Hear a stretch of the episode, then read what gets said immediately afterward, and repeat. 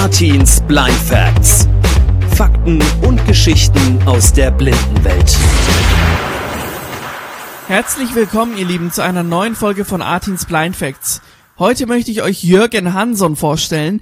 Er ist blind und kommt aus Schweden. Mich hat es persönlich schon immer interessiert, wie blinde Menschen in Schweden leben und bin sehr, sehr froh über diesen Kontakt. Das Witzige ist, er kann auch ein bisschen Deutsch sprechen. Da haben wir uns gedacht, er kann sich eigentlich auch gleich auf Deutsch vorstellen. Macht er auch gleich. Ansonsten haben wir das Interview auf Englisch geführt. Ihr findet die deutsche Version auf unserer Website auf www.geilfm.de und jetzt viel Spaß mit dem Interview. Jürgen, du hast das Wort. Hallo, ich heiße Jürgen Hansson und ich wohne in Schweden, in Nödige. Das ist sehr cool. Ähm, ja, nice to meet you, Jürgen. Schön, dich kennenzulernen. This is the first time we talk here on the phone. Ähm, das erste Mal, dass wir hier miteinander reden und telefonieren. Bist du blind von Geburt an? Are you blind since you were born? Yes, uh, I was blind. I was, I've been blind since I was a little baby boy. I can tell you that my my both eye was a little bit. I don't know how to say it, but it's they were not really created. But uh, I think my right eye was not really was was not really good, so I started to get some prosthetic eye in my right eye, but my left eye is more real. But I also have something called glaucoma. I could see a little bit, just a little bit of between light and dark, and uh, some colors, of course. My favorite color is red. Then in the last uh, 15 years, my sight uh, has been grown dimmed and I cannot see so much good anymore. It's good uh, that you can see uh, dark and lights, you know. Yeah. Was arbeitest du, beziehungsweise was für eine Ausbildung hast du gelernt? Um, what kind of job do you do? What did you study?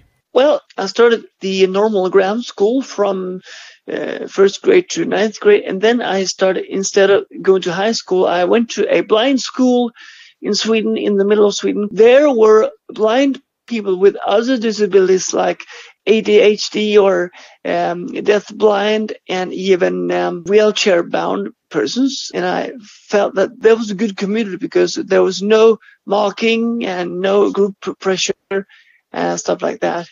Das heißt, du warst auf einer Blindenschule. Wie hast du denn deine Schulzeit erlebt? Gab es Probleme oder lief alles gut? Um, how did you experience your school time? Were there problems, especially in the normal school, or did everything work fine? Well, there was some some problems that, that, that because some people was actually mocking me and uh, uh, call me names and stuff like that. There were people who were running around and and doing stuff stuff uh, like uh, smoking and everything. But, but I was I was I was not that kind of guy. I was just trying to listen and learn as much as I could. But in the blind school, the, the, the, there was no problem at all. The the teacher were good. And I even had some good teachers at the normal school too. One of my best favorite teacher was even my computer teacher, and uh, he even helped me building my first speakers. Oh, nice, really nice. So you enjoyed your school time. yeah, and I even played a lot of music uh, in the school time too. Even at the uh, school graduations, I, I even played and, and sing. Das ist sehr cool. Ähm, und nach der Schule, wie ging es weiter? Ähm, after school, what did you do? Well, kind of a college for for called Liljeholmens Folk High School, where there were different kind of programs like uh, the the uh, the Bible program, the music program, the media program, the uh, art program. But um, I decided to go to the music uh, program because I wanted to be a sound engineer. I wanted to educate myself to be a sound engineer. Okay, that sounds really cool. Das klingt sehr spannend. In welchem Bereich arbeitest du denn aktuell? Um, which kind of work do you do actually, uh, currently?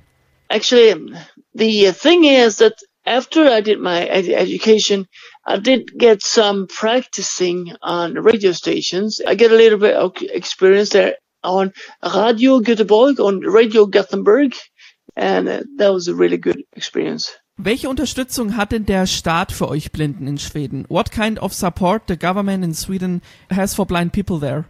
it depends on what you want to do, but some there are some places where the people are not so very friendly to the uh, dis- disabled people in general because they think that we people who has blindness and uh, autism cannot do anything at all, which is which is so damn that's not so fair for us people to hear. But uh, I mean, uh, everyone is unique. That's what I would say. Exactly. You also went to Germany. Did you enjoy the trip and how was it? Well, I love Germany and also went to Italy, but, but, but Germany, I was there for about three times. First time I was there 2002 because we were having a, a little uh, organization here in Sweden called FUB. It's, which stands for the uh, communication for the uh, disabled people with uh, intellectual disability and stuff like that. And we made a little theater called Ich mach dich, dich gesund, sagte der Bär. Good, really good. Jörgen äh, aus Schweden, heute bei mir im Talk.